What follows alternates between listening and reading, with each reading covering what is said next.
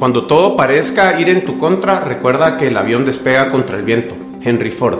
Hola, mi nombre es Manolo Álvarez y esto es Conceptos, conversaciones casuales acerca de conceptos importantes. Bienvenidos a este nuevo episodio en donde mi invitado es mi buen amigo, socio y mentor, Gabriel Delgado. Gabriel es un emprendedor guatemalteco que disfruta de carreras de larga distancia y aventurarse en la naturaleza. Ha completado carreras de más de 500 kilómetros en las cuales ha atravesado tanto los Andes como el desierto de Atacama. Ha fundado varias empresas muy exitosas en la industria de la tecnología. Gabriel valora mucho el crecimiento personal en su vida y dedica la mayor parte de su tiempo a emprender con el fin de construir un mundo mejor. Bienvenido, Gabe, ¿cómo estás? chicos, qué buena, qué buena intro. No, gracias. que estamos hablando de mí? No, eh, gracias a vos por hacer el tiempo. Sé que tenés un montón de, proyectos bien importantes que estás haciendo y de verdad aprecio que, hayas hecho el tiempo para poder compartir todo tu, tu, conocimiento con nosotros. No, hombre, muchas gracias a vos y creo que lo que estás haciendo es de mucho valor. Eh, creo que todos necesitamos héroes en diferentes partes de nuestra vida y, y no es que yo sea ningún héroe, pero sí que he buscado yo héroes en mi propia vida para inspirarme y, la mayoría de audios o temas que uno encuentra están en otros idiomas y pocos en español. Entonces encuentro súper valioso y me han encantado tus, tus podcasts anteriores.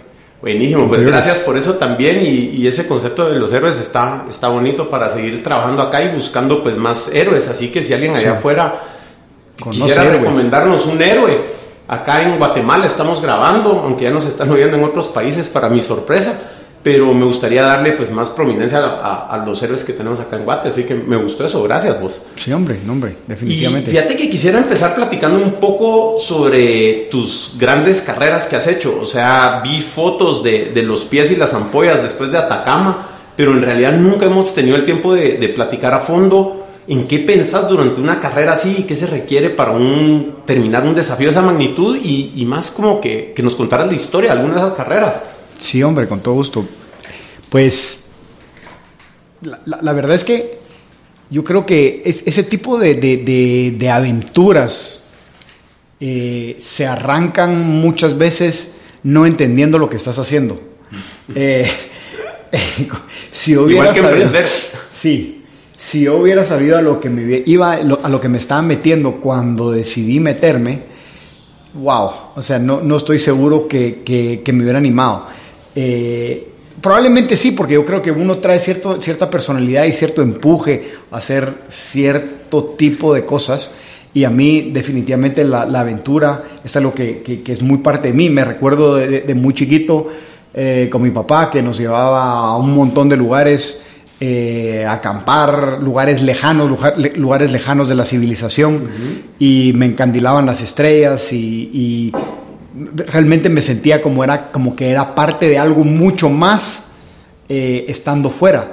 Y cuando un amigo eh, me dijo, mira, mira vos ya escuchaste del Eco Challenge, que era esta mega carrera que, que, de hecho estaban pasando en la televisión en el Discovery Channel. Yo la, yo la acababa de ver hace poco y para mí era, yo, yo, yo cuando la miraba me entusiasmaba muchísimo, decía, yo me miro haciendo una aventura así y wow, qué fascinante. Y, me dijo, hagámosla. Y yo le dije, hagámosla pues, y, sin saber nada, sin, realmente mi, mi, nivel de atleticismo en esos días era, era muy casual. Eh, no era, yo no, yo no te diría que definitivamente era, era un atleta dedicado. Y uh, así fue como, así como, fue como me aventuré a hacer algo así. Y desde 1999, imagínate, o sea, 21 años, he estado haciendo diferentes tipos de carreras en diferentes, a veces más, a veces menos pero, pero ahí dándole con todo. ¿Y, cuál, la, cuál fue la más dura vos? O sea, eh, algún momento que te acordes en alguna de estas carreras donde dijiste, porque sí entiendo que, que, es casi que puede llegar a estar en juego la vida, pues, en un evento así. Eh, ¿Alguna experiencia o algo donde tuviste que jalar algo extra para salir? Sí. Lo que pasa con estas carreras es que sabes bueno, yo no lo sabía mi primer carrera, pero eh, lo que para sucediendo es que vas a llegar a tu límite físico. O sea, lo vas a, te vas a encontrar con tu límite físico y cuando ya simplemente no querés seguir, tenés que encontrar las fuerzas para seguir y seguir durante mucho tiempo. No es como que ah, solo voy a correr una cuadra más y ya. Es como el tercer día eh, que llevas tres días sin dormir o, durmiendo muy, muy poco. Eh, y tenés que seguir, sabes que te quedan todavía 80 kilómetros de algo, eh, o sea, ¿cómo haces para motivarte para seguir adelante? Y, y, rápidamente lo que te das cuenta es que tus límites en realidad existen solo en tu mente, que podés dar siempre más, siempre más. Y eso es una lección que yo he, exportado a otras partes de mi vida y se lo digo a mis hijos eh, y, y, se lo comento a la gente con la que, pues, con la que me relaciono, que uno siempre, siempre hay más que dar. Sí, y eso es una característica que miro mucho en vos, o sea, tener la oportunidad de trabajar que... Eh, es un, rasgo de tu personalidad bien interesante, como que una inconformidad muy sana, de ver que siempre se puede hacer más y que siempre hay una mejor manera. Entonces, la, pregunta que nace naturalmente ahí, creo yo, es, o sea, es un rasgo en tu personalidad que expusiste en, en el atletismo y en tus emprendimientos ¿O lo aprendiste de algún lado? ¿O, de dónde crees que viene eso? ¿Lo has podido desarrollar, pongamos? Sí, yo creo que es algo que descubrí en mí. Y, después, a través de descubrirlo en mí y observar a otras personas, me he dado cuenta que todos podemos descubrir eso en nosotros mismos. Porque realmente la limitación a creer que no podemos hacer más es algo que, viene desde que somos muy jóvenes. Cuando somos jóvenes, nuestros papás naturalmente están preocupados porque no nos golpeemos, porque no tengamos, que no nos excedamos de alguna naturaleza que nos pueda hacer daño. Y entonces ellos mismos empiezan a, ponerte límites, te dicen, no hagas esto porque te vas a golpear, no te subas al árbol, o, no te vayas, me tenés que avisar dónde estás. O, y entonces uno naturalmente crece como con este miedo eh, de, excederse, de golpearse. Bueno, una, una cosa que, que, aprendí y que todavía me afecta es cuánto tengo que dormir. Yo tenía esta idea que tenía que dormir ocho horas porque si no, no funcionaba. Y, lo que me fue a dar cuenta es que nada que ver. O sea, no es que, no es que, no es que vaya a pasar toda mi vida durmiendo, eh, no sé, eh, cuatro horas cada tres días. pero en esos momentos en que tenés que ejecutar algo, lo puedes hacer y lo puedes y funcionas perfectamente bien. Eh, o sea, estamos diseñados para eso. Entonces, regresando a tu pregunta, lo que descubrí de mí es que mis límites eran autoimpuestos en la mayoría, en la mayoría de casos. Y para todos he, descubierto que con mucha gente es así, con mucha gente eh, vos los ves y tienen impuestos un montón de, de límites que no son sus límites reales. Eh, y entonces yo no, yo lo que veo digamos que hubo algo importante que me cambió con esa realización y es que eh, yo pensaba, bueno, ¿y será que yo soy extraordinario? ¿Por qué hago estas cosas? ¿Por qué, porque hago estas carreras o porque emprendo? No. En realidad, no, yo soy bastante ordinario.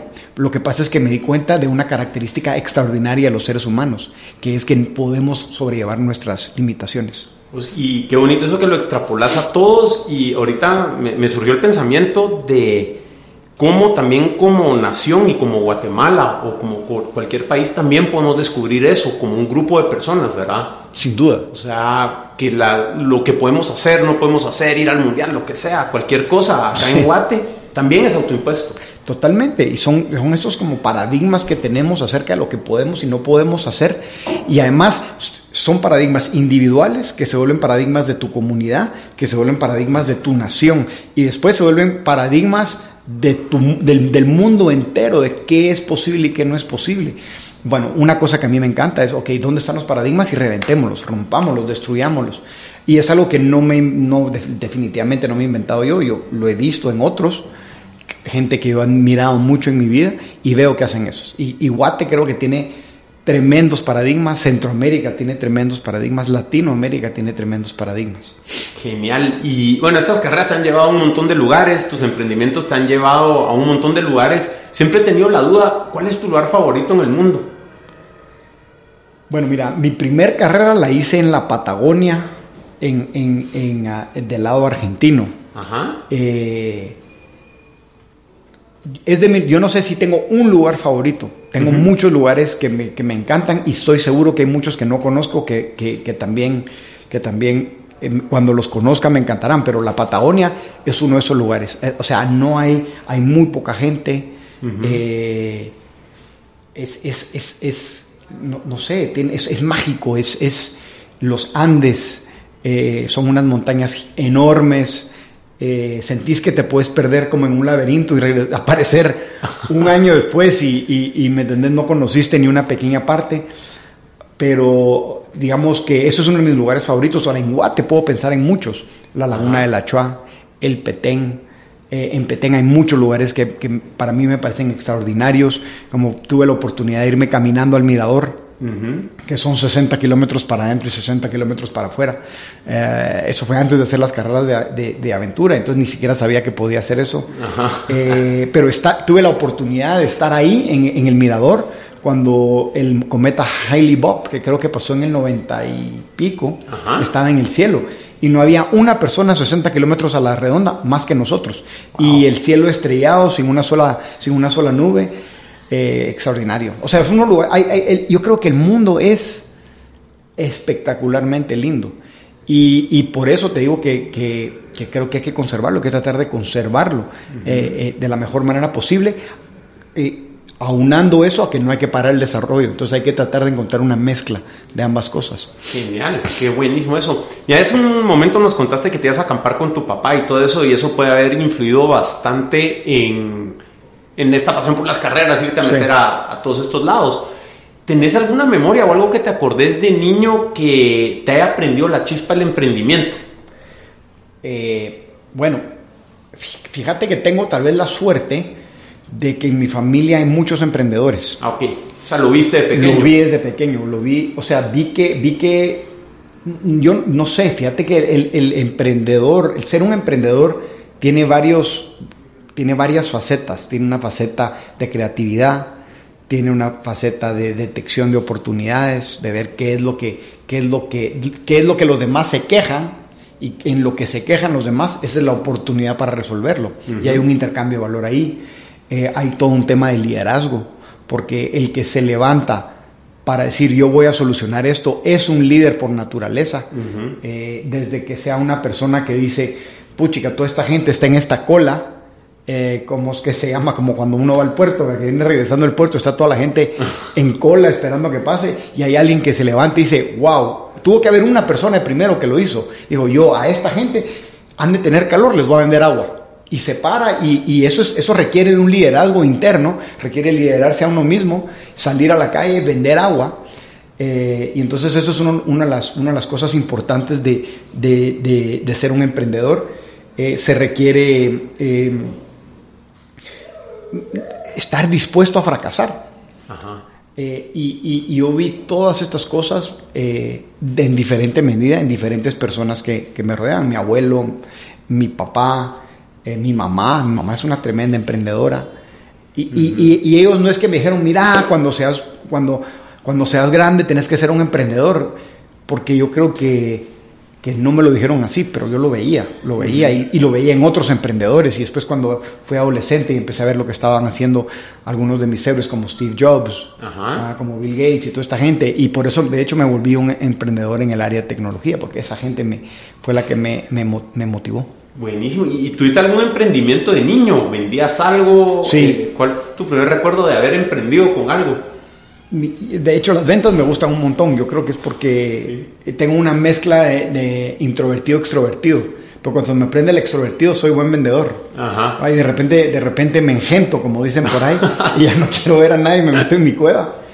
Eh, pero sí, yo me recuerdo de vender, de hecho, digamos, ya cuando me recuerdo de, hacerlo más formalmente fue en la universidad eh, y empecé a vender cuchillos de puerta en puerta. Sí, pues. Estaba estudiando en Estados Unidos y me puse a vender cuchillos. Y llegaba a una casa y tocaba el timbre y salía a la casa, yo le ofrecía los cuchillos y le metía todo una gran, un gran rollo acerca de los cuchillos. Y, ah, y, y, eso me llevó de una cosa a otra cosa. Pero realmente no tuve claro que quería ser emprendedor hasta después de estar a la mitad de mi primer trabajo. Y a la mitad de mi primer trabajo, no, definitivamente. Buenísimo. Y bueno, eh, ¿qué trabajos tuviste antes de ser emprendedor y qué te llevó a decidir poner tu primera empresa formal y qué estabas buscando? Sí. Mira, mi, mi primer, hice un par de, de, internships que son como, ¿cómo se dice internships? Como... Eh, sí, son... Son pasantías. Pasantías. Pasantías.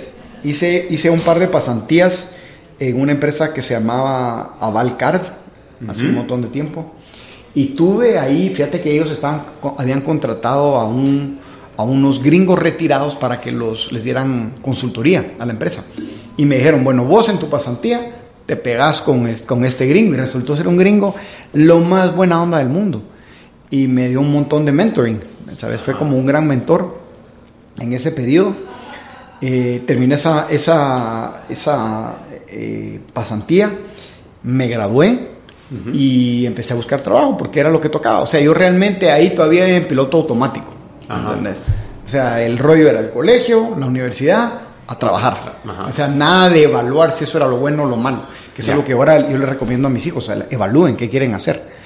Y lo que, lo que me salió fue un trabajo en, en Aviateca cuando ya le había comprado el grupo TACA, pero todavía se llamaba Aviateca. Y estuve ahí eh, eh, durante, durante tres años y medio y a medio camino de eso realmente me di cuenta que me sentía eh, limitado en mis posibilidades de hacer, en, mis posibilidades de crear, en mis posibilidades de, de, entregar valor en el mercado o solucionar algún problema o, o, o, tener algún impacto más allá. yo creo que uno tiene un gran impacto como, como un engranaje dentro de, un, de una maquinaria, pero uno puede tener otro impacto eh, creando una maquinaria nueva. Eh, y entonces a los 26 años empecé a pensar, bueno, ¿qué puedo hacer yo? ¿Qué puedo hacer yo? ¿Qué puedo hacer yo? Me surgieron algunas oportunidades que no me gustaban y de repente me salió una oportunidad que según yo estaba muy asociada al área de tecnología, que era la seguridad informática. y, y, dije, bueno, aquí me voy. Eh, para mi sorpresa, seis años después, nos estaban comprando la empresa. Eh, y, era por eso, porque em, empezamos en un espacio, en, en ese momento en, en, Guate, en Guate y en Centroamérica, que es donde operábamos, eh, la piratería era más del 99%. O sea, básicamente todo el mundo pirateaba el software. Y, nosotros, y, me decían, vos, pero estás absolutamente loco de remate. Y eso es algo que hay que tener, la disposición a que te digan que estás loco. Eh, porque todo el mundo te va a copiar y nadie te va a pagar y de todas maneras le, entramos y yo estaba feliz porque me tocaba, el, reto entero lo tenía yo sobre mis hombros y eso, y eso me gusta, me gusta, me gusta mucho eh, salir y encontrar soluciones, solucionar problemas, es parte de lo que me apasiona. Ah, y así fue como arranqué mi primer, mi primer, mi primera empresa. Buenísimo. Y bueno, después de eso, pues han venido otras empresas y estás bien metido en este mundo. Y varios fracasos también. Y varios fracasos. O sea, creo que es inevitable, ¿no? O sea, sí, pero, eh, pero también lo que pasa es que eh, hay algo bueno de ser exitoso en tu primera aventura y algo malo. Ajá. Eh, como en casi toda la vida, ¿va? Sí. Lo bueno es que, bueno, tuviste éxito, entre comillas, lograste tus objetivos. Eh, lo malo es que crees que siempre lo vas a poder hacer, que vas a poderlo replicar automáticamente, o que hay algo especial en vos que lo que tocas se vuelve oro. Y no es así. Saliendo de ahí me, fui a meter varios cachimbazos. Y, ese efecto creo yo que también pasa al revés, o por lo menos a mí me pasa algo similar, pues, o, sincerándome, que hay veces que pruebo algo la primera vez y como no puedo, pienso que siempre voy a fracasar a veces. Sí, o sea, como que nos cuesta reconocer que fue un evento aislado, como que lo generalizamos muy fácil. Sí, y, creo que me hubiera pasado, si yo hubiera fracasado fuertemente en esa oportunidad, como no estaba consciente de todo este proceso que hago ahora, no sé si hubiera seguido, no sé. Tal vez me hubiera querido emplear porque le hubiera tenido más aversidad al riesgo o lo que sea. Sí, entonces bueno, después de eso pues se han abierto un montón de caminos, fracasos, éxitos, eh, un montón de cosas.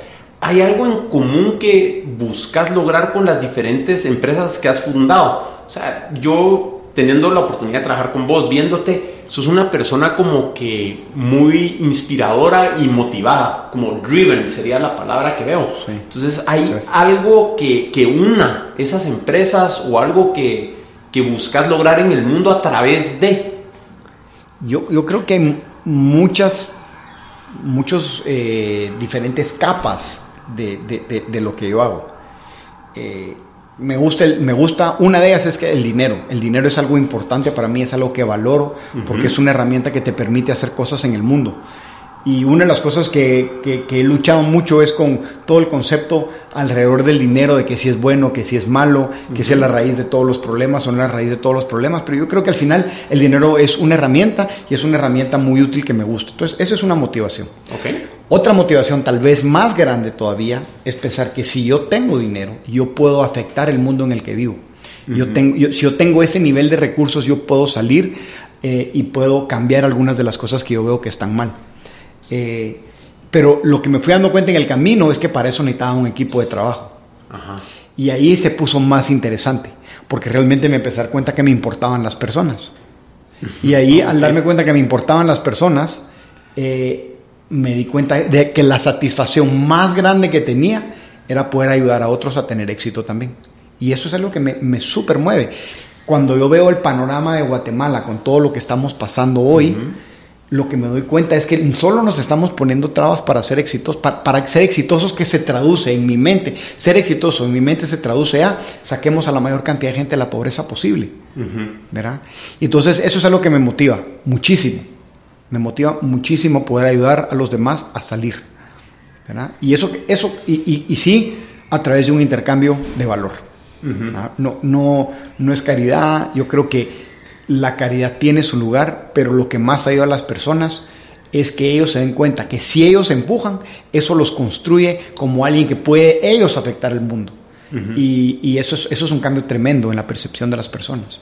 Sí, sí, de acuerdísimo. Y creo que es bien importante esa replicabilidad también, ¿verdad? Sí. O sea, a través del ejemplo poder mostrar que con esfuerzo y trabajo duro, poco a poco, pues puedes ir construyendo más, porque al final creo que, lo que mencionas es un cambio masivo en el mundo de cómo verlo y sacar a las personas de la pobreza es una tarea grande que creo que no la puede lograr un grupo pequeño de personas. La única manera es poder multiplicar una ética de trabajo, una manera de, ver el mundo. Sí, sí. Mira, emprender es difícil.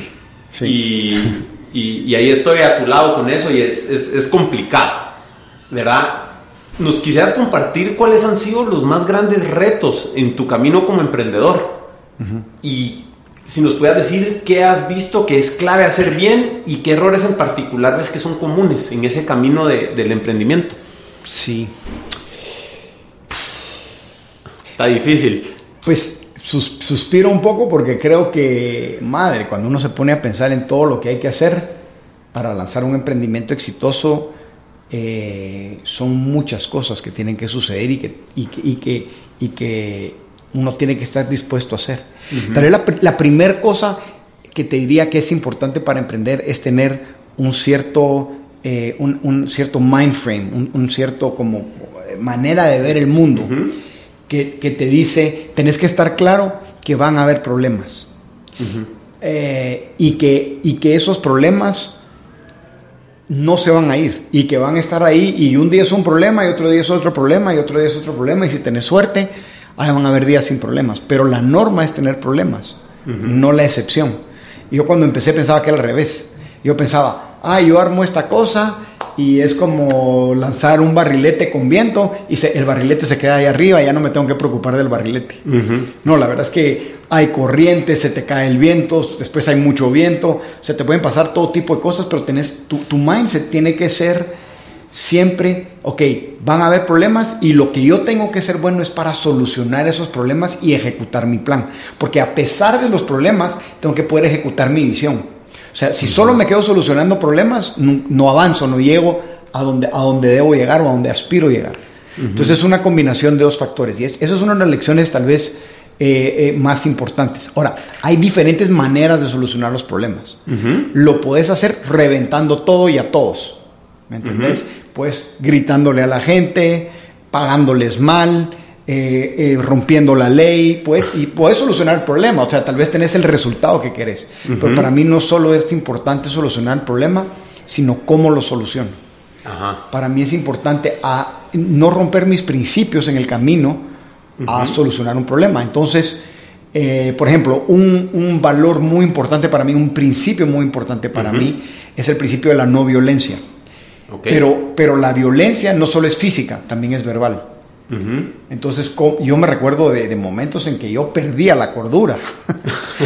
en, en, el negocio porque algo no había salido como era. Entonces yo, en mi, en mi falta de experiencia y falta de conocimiento, le pegaba unas madreadas a la Mara. Y después me quedaba una semana deprimido de pensar que yo era ese tipo de oro, ese tipo de persona. Y entonces una de las cosas que, que, he aprendido es cómo eh, entender por qué pasan las cosas, cómo solucionar de todas, las de todas maneras sin tener que perder los estribos, sin tener que, que, que, ser a lo loco. Y me recuerdo de una persona que trabajaba conmigo que, entraba en, con sus problemas, que para él era el barco se estaba hundiendo absolutamente y ya de esta no salíamos y esto era peor que el Titanic. Eh, y, y, salí de mi oficina después de una charla como mucho más relajado y, y un día llegó y me dijo, mira, yo lo que quiero aprender de vos es cómo te puedes mantener tranquilo cuando hay estas megacrisis. Y, y eso es algo que sí he aprendido a lo largo del tiempo. Tal vez una de las cosas más importantes que he aprendido, porque como te digo, uno siempre va a tener crisis cuando uno está emprendiendo. Y uno no sabe ni dónde le van a venir. Son de negocios, son personales, son personales de tu gente, de, de, quién son. Entonces, esa, esa, es una. No sé si me extendí mucho en la respuesta, pero. Dale. Eh, eh, la otra es uno siempre subestima la, la, cantidad de dinero que uno va a necesitar para lanzar un negocio. O sea, si vos te pones a pensar, ¿qué hace un emprendedor? Agarra recursos excedentes de alguien más o propios. O sea, son recursos que no están amarrados en algo actualmente. probablemente es la rentabilidad que tuvo alguien de algún otro negocio. O sus ahorros o lo que sea. Los pone en riesgo para construir algo que no existe. ¿verdad? y los pone en riesgo, después le paga a todos primero, le paga a sus eh, proveedores, le paga a sus empleados, le paga al gobierno y si sobra algo, se paga a sí mismo. Si sobra algo, se paga a sí mismo. Entonces un emprendedor es un ídolo, es un héroe. Esa persona es un héroe porque está arriesgando su capital y el de las personas que confiaron en él con la intención de crear algo que no existe, pagándose por último a sí mismo. Son verdaderos héroes los emprendedores. Y eso hay que tenerlo claro cuando uno va a emprender, que ese es el proceso que uno se va a llevar y que así de difícil es. Y si no estás dispuesto a eso, es mejor no entrarle. Pues buenísimo, que ya valió la pena la entrevista de hoy solo con eso. Y, y, te puedo decir una cosa más. Sí, claro. Cuando vos llegas a un lugar a donde vayas. Si vas a un restaurante, si vas a, un centro de entretenimiento, si vas al cine, si te subís a tu carro, todo lo que estás viendo, todo, todo lo que estás viendo, existió en algún momento solo en la imaginación de un emprendedor. Alguien tuvo que materializarlo. Entonces, cuando vemos además las trabas que se le ponen a los emprendedores, eso para mí es indignante. Porque esta es la persona que está creando el futuro, que está solucionando problemas. ¿Por qué lo estás, por qué se lo estás complicando más? Cuando todo lo que tenés, tu carro, tu casa, solo existió en un momento en la imaginación de alguien. Impresionante, ¿verdad? O sea, Impresionante. Y y eso pues nos lleva a cuestionar mucho el marco legal en que vivimos y muchas cosas de las que creo que vamos a hablar dentro de un ratito. Sí. En un proyecto que tenés por ahí. Sí. Me, me, gustaría que nos contaras un poco, aquí tenía yo apuntado, te quería preguntar, ¿cuál es tu diálogo interno cuando afrontas fracasos o crisis? Porque ya nos mencionaste ahorita que te logras mantener calmado en las crisis y puedo vouch for that. Sí. ¿Verdad? O sea, lo he visto de primera mano.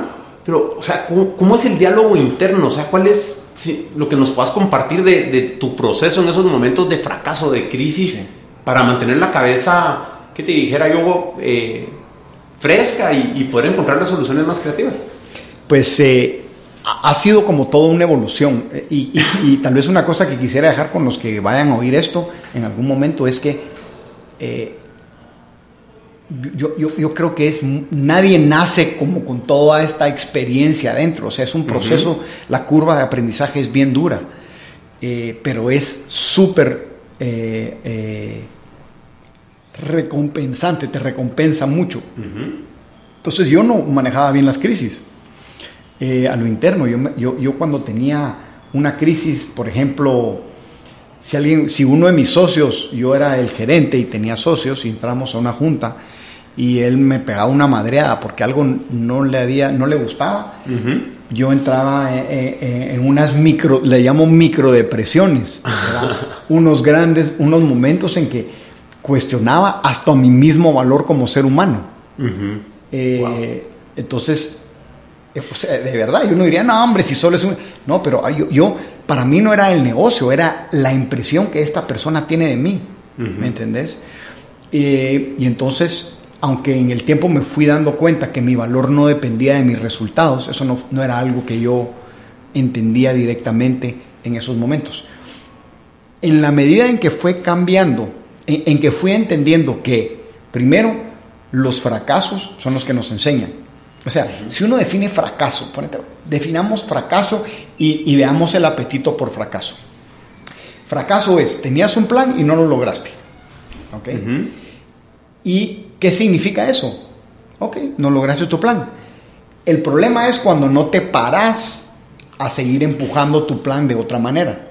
O sea, si solo se queda en un fracaso, si saliste a correr 5 kilómetros y no llegaste y decidiste nunca más correr, pues eso sí es un problema porque estás renunciando a tus sueños. Pero si la próxima vez salís a correr y entrenas más y ya cerras los 5 kilómetros, bueno, el fracaso te sirvió. Es, es, el educador más grande del mundo, el fracaso. Es un, es un, gran, es un gran maestro. O sea, lo que pasa es que es un maestro que es un HDP. porque no te, no te, Sí, eh, sí. Se vale. Entonces, eh, ese, ese es un maestro duro, pero principalmente es duro por el significado que le damos al fracaso. Y, eso nace de, también de haber crecido en ambientes donde el fracaso no era algo bien visto. O sea, si entendemos que la única manera de aprender es a través de fracasar en diferentes escalas, si entendemos eso, entonces, al contrario, lo que deberíamos tener es un gran apetito para el fracaso, porque sabemos que de ahí van a venir nuestros más grandes aprendizajes. Eh, entonces, en la medida en que yo fui entendiendo eso, fui entendiendo que este fracaso lo que me permite es con mayor solidez eh, ir tras mis objetivos. Y entonces voy viendo cómo cada fracaso se vuelve eh, un aliciente y un maestro para mí en términos de poder hacer las cosas mejor. Eh, pero, pero yo algo, yo le huía como te decía, las, una cosa es definir qué es el fracaso y la otra es cuál es nuestro apetito al fracaso. Yo, para mí, fracaso, lo peor, porque si vos fracasás, eras una porquería. Ah, así lo sentía yo, así lo vivía yo. Eh, ¿Pero por qué? Porque cuando me entregaban el, el, examen en el colegio y había sacado 61, me sentía un gran fracasado. Me madreaban en mi casa, me madreaban mis cuates, me madreaban los profesores, vamos yo sentía que todo el mundo me miraba para abajo, como que era una gran basura, eh, en vez de verlo como una oportunidad de aprendizaje. Entonces, yo creo que algo que un emprendedor debe tener, que toda persona debe tener, es un verdadero apetito por el fracaso. Y, no descontrolado, ¿verdad? Porque uno puede decir fracaso también es quiero ver si puedo volar y me tiro del doceavo piso de un edificio y qué fracaso más grande, me maté. O sea que también hay que tener un poquito de, de sensibilidad al riesgo que uno también está asumiendo. Riesgos calculados siempre. Riesgos calculados siempre, cabal.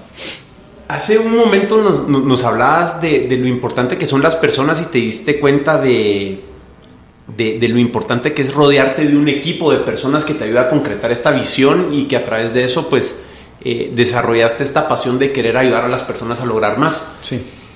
La pregunta que tengo es, ¿qué tan importante crees que es para uno mismo como emprendedor, conocer sus propias fortalezas y debilidades para formar un equipo que lo complemente y cómo manejar todo este tema de quererlo hacer todo uno. Mira, yo, bueno, creo que le pegaste un tema importantísimo y esa, básicamente lo que estás diciendo es, eh, hay que estar en la realidad. Eh, en la realidad quiere decir, yo entiendo cuáles son mis fortalezas, cuáles son mis debilidades, entiendo en qué estoy trabajando, para construirme más, entiendo qué no he hecho y qué sí he hecho. Eh, yo, yo creo que el ser brutalmente honesto con uno mismo es muy valioso. Digamos, eh, yo soy una persona que no soy bueno, como a vos te consta, para la parte rutinaria. O sea, fracaso constantemente en la rutina. Eh, y, sé que es algo importante poder hacer algo rutinariamente y he trabajado mucho en ser más rutinario y he mejorado, pero todavía estoy lejos. Porque de alguien como vos, que vos sí, ¿me entendés? La cadencia y todo, sos muy bueno para eso. Yo soy muy malo para eso. Entonces, ¿qué hago yo? Pues yo sé que hay áreas mías que, que, no, que no son buenas. Entonces, las partes que necesitan una rutina, busco compensar con gente que es bueno para ese tipo de cosas. Yo por el otro lado soy bueno para, soy más creativo, eh, creo que, creo que eh, tengo una manera de, sintetizar información porque leo mucho eh, para encontrar soluciones a problemas, para encontrar soluciones a crisis, creo que soy bueno para, para plantear planes y, y encontrar recursos para llevar esos planes. Y entonces eso me gusta hacerlo a mí porque sé que para eso sí soy bueno.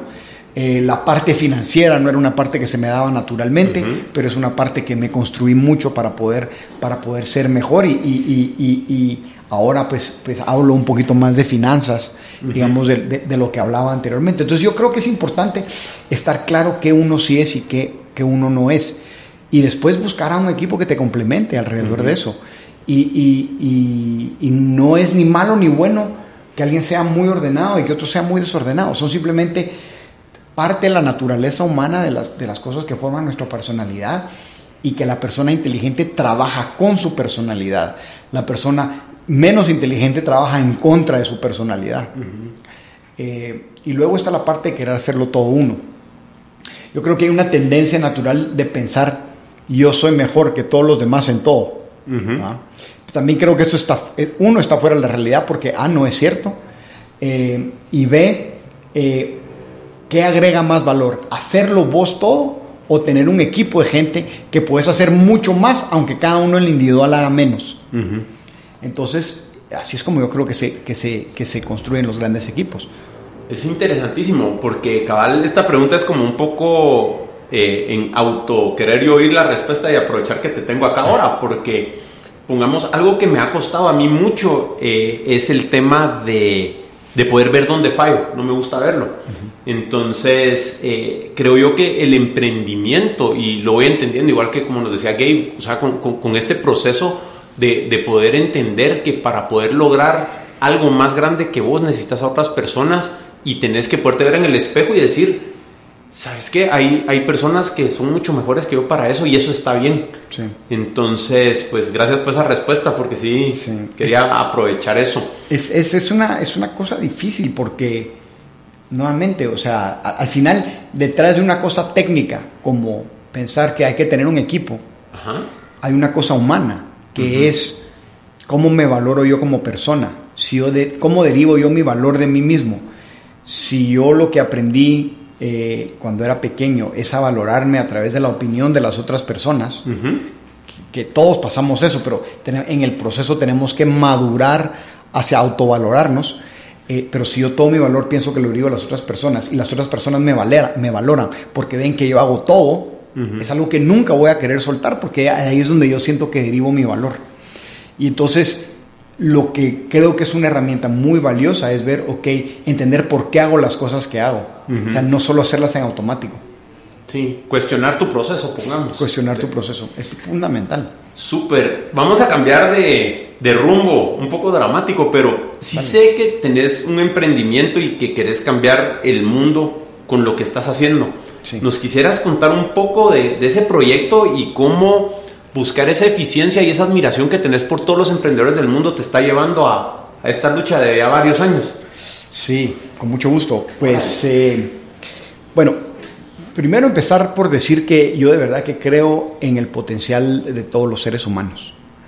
Eh, y, el potencial de los seres humanos, de todos los seres humanos, no importa sus circunstancias eh, actuales, si vos tomás a una persona y lo pones en un entorno que es conducente a, que salgan adelante, salen adelante. Y te va el ejemplo más sencillo. Se van 60 mil chapines eh, migrantes todos los años a Estados Unidos. Esa es la estadística más o menos. Y al llegar allá, al llegar a Estados Unidos, después de pasar unas vicisitudes horribles, unos riesgos espantosos, eh, a unos costos altísimos, llegan allá y ¿qué pasa? Ganan 5 a 8 veces más que lo que ganaban acá.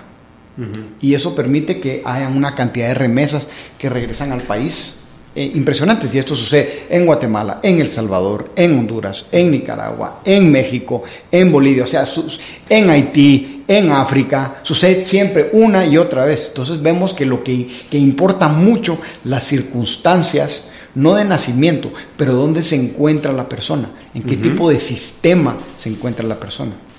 Y, hay otro factor que es muy interesante y es que si uno mira la historia de los seres humanos, o sea, los seres humanos, el Homo sapiens sapiens, que es nuestra especie, tiene más o menos 100.000 años de existir, como en, esta forma anatómica. Los últimos 90.000 años fuimos eh, hunter-gatherers, o sea, que éramos cazadores y... Cultivadores. no, no, habíamos llegado al cultivo. Eh, éramos cazadores principalmente y recogíamos de los árboles, las nueces, las, las, frutas, etcétera, etcétera. No sé cómo, no me recuerdo cómo se dice hunter gatherers ahorita, pero eh, hace más o menos 10.000 años nos empezamos a convertir en, en agricultores. Y de 10.000 años para los últimos 200 a 250 años, o sea, prácticamente 9.750 años, hemos sido pobres.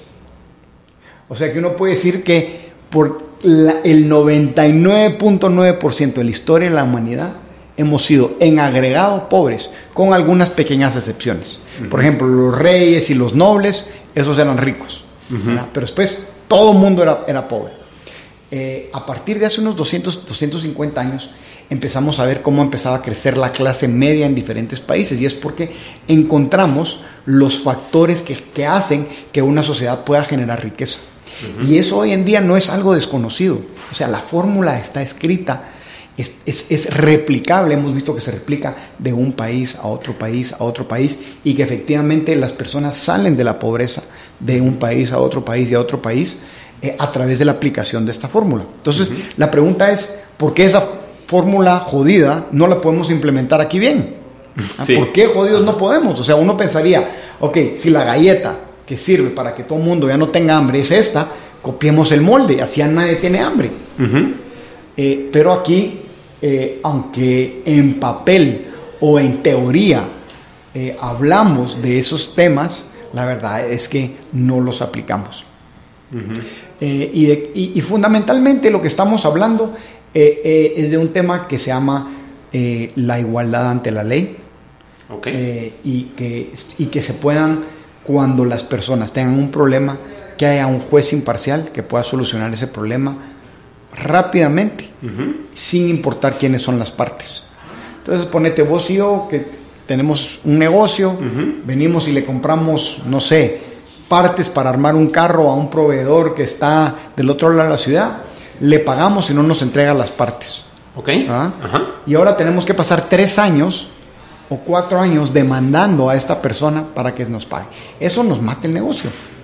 Y eso, al matarnos el negocio, toda la gente que está empleada, que trabaja en ese negocio, también sufre las consecuencias.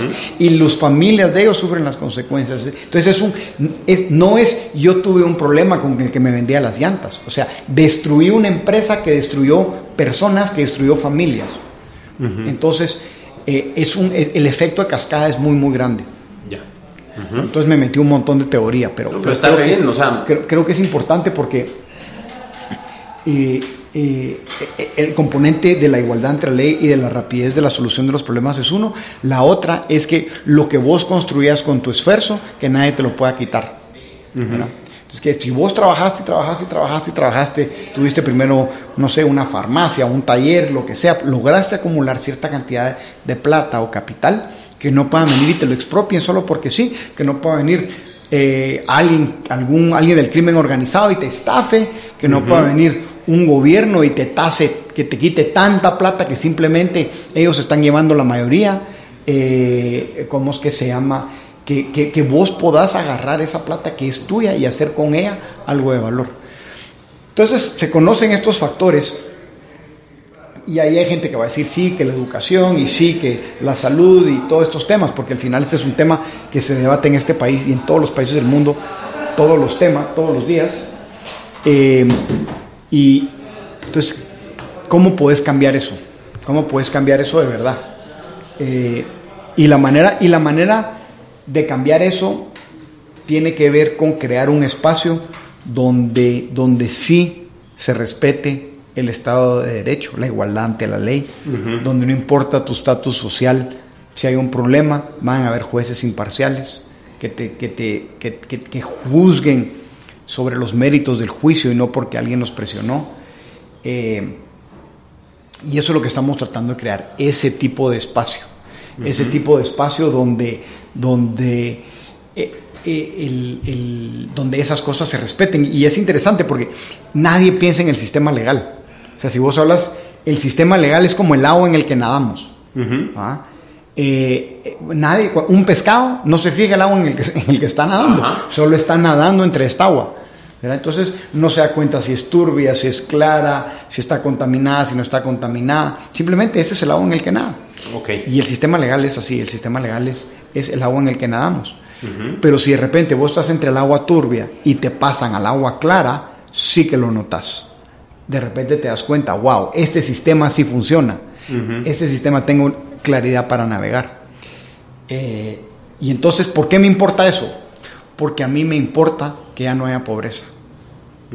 Para mí es importante eliminar la pobreza y sabemos cómo se hace. No es un secreto. China ha sacado más gente de la pobreza en los últimos 30 años que toda la humanidad en el resto de los años que, nos, que hemos sido humanidad. Wow, y ¿Cómo estás atacando este problema? Pues lo que estamos creando es básicamente, el nombre que le damos es una zona de, un, centro de prosperidad. Okay. Un centro de prosperidad. Y básicamente el concepto es, tomás un espacio donde no hay nada. Básicamente una finca, un, terreno muy, muy grande. Y en ese espacio construís... Eh,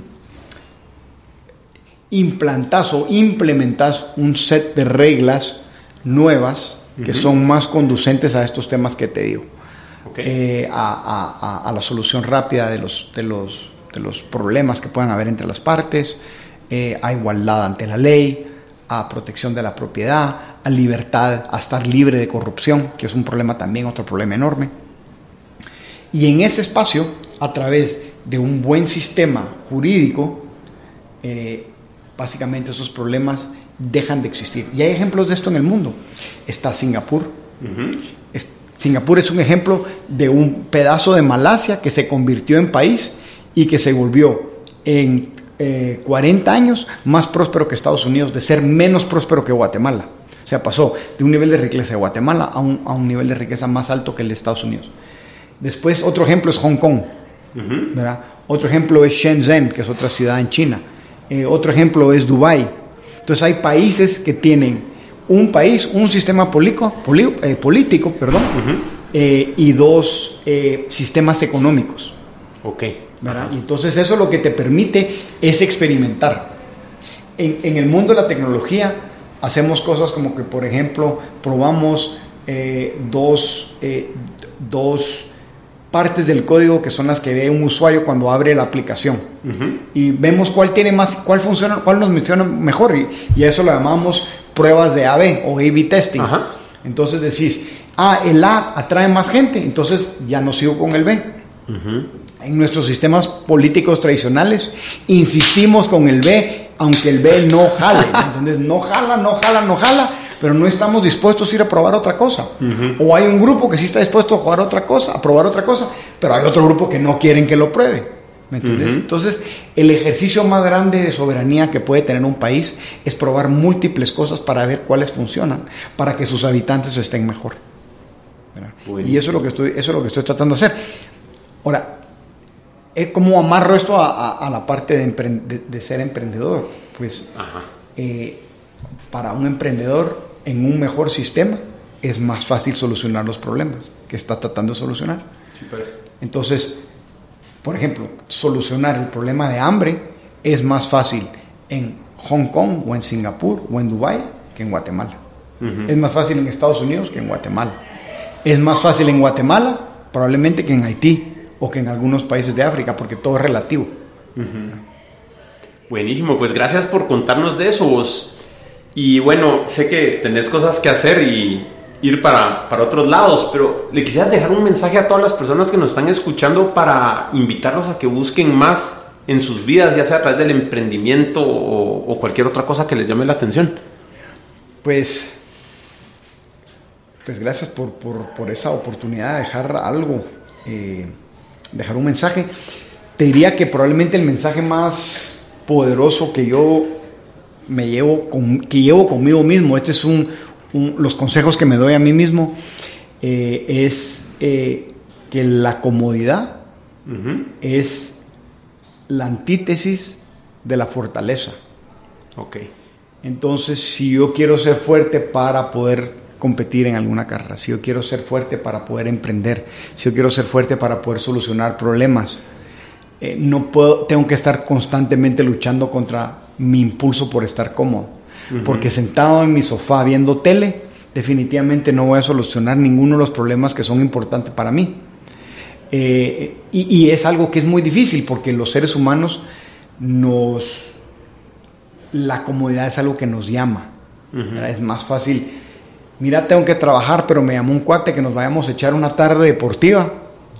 Entonces, ah, me voy a echar la tarde deportiva y después veo qué onda. Pero lo que te hace fuerte no es ir a la tarde deportiva, es quedarte trabajando. Eh, y entonces yo creo que eso es algo que, que lo vemos en la gente. La, gente exitosa no es exitosa por casualidad. La gente exitosa es porque sacrificó su comodidad por empujar y por volverse más fuertes. Eh, y, y, entonces cuando uno mira con envidia lo que alguien más tiene, uno lo que no mira es todas las horas de sacrificio que esa persona se llevó para construir eso que tiene.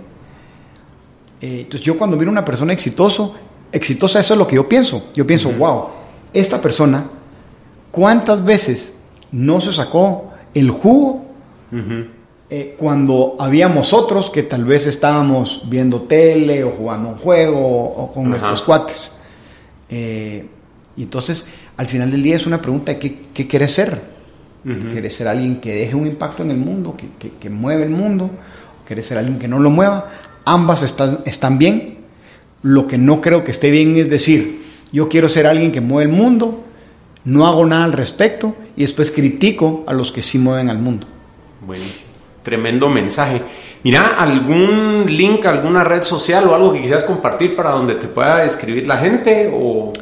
Wow. Eh, no tengo un, lugar realmente donde me puedan escribir. ¿El Twitter? Tal vez. Ah, Twitter, buena, buena idea. Twitter es Gabriel, arroba Gabriel HDM. Eh, ese, ese, sí lo chequeo. Sí, claro que sí. Eso sí lo chequeo. Eh, sí, yo creo que ahí, ahí con mucho gusto. Bueno, y como siempre vamos a dejar el, link al Twitter de Gabriel y, todo lo que hablamos en, en las notas del show en podcast.conceptos.blog. Y hoy quisiera cerrar con un agradecimiento especial este podcast porque Gabriel nos contó que a él le importa mucho ayudar a otras personas a lograr más cosas y este podcast no pudiera existir sin él. De verdad que me, me ha dado bastante empuje y me ha ayudado un montón a sobrellevar un montón de cosas humanas, como él dijo, para poder estar acá ahora. Ya es sexto episodio y de verdad que te quiero agradecer un montón de que hayamos llegado hasta acá y y pues haberme ayudado y, hacerte saber que sí estás logrando que más personas logren lo que quieren en el mundo con todo lo que estás haciendo. Así que muchas gracias. No, gracias a vos y gracias por coinspirarme. Yo creo que nos coinspiramos. Eh, vos me inspiras a mí también muchísimo, lo que haces, tu empuje, eh, tu visión de las cosas y eso me inspira a mí también a ser mejor. Entonces es un, es una simbiosis positiva. Súper, pues buenísimo, muchas gracias y como siempre gracias al Cuzuco en grabación, vamos a poner sus contactos ahí y entiendo que ya tenemos fecha de apertura con el estudio el 14 de junio, así que les vamos a estar poniendo ahí eh, más información respecto a dónde pueden encontrar el estudio y todo lo que vamos a empezar a hacer con los podcasts más adelante. Conceptos es un podcast semanal producido, grabado y editado por Cuzuco Ortiz y es conducido por Manolo Álvarez. Encuentra más episodios en podcast.conceptos.blog y recuerda que puedes suscribirte en iTunes, Overcast o tu player de podcast favorito para no perderte un solo episodio.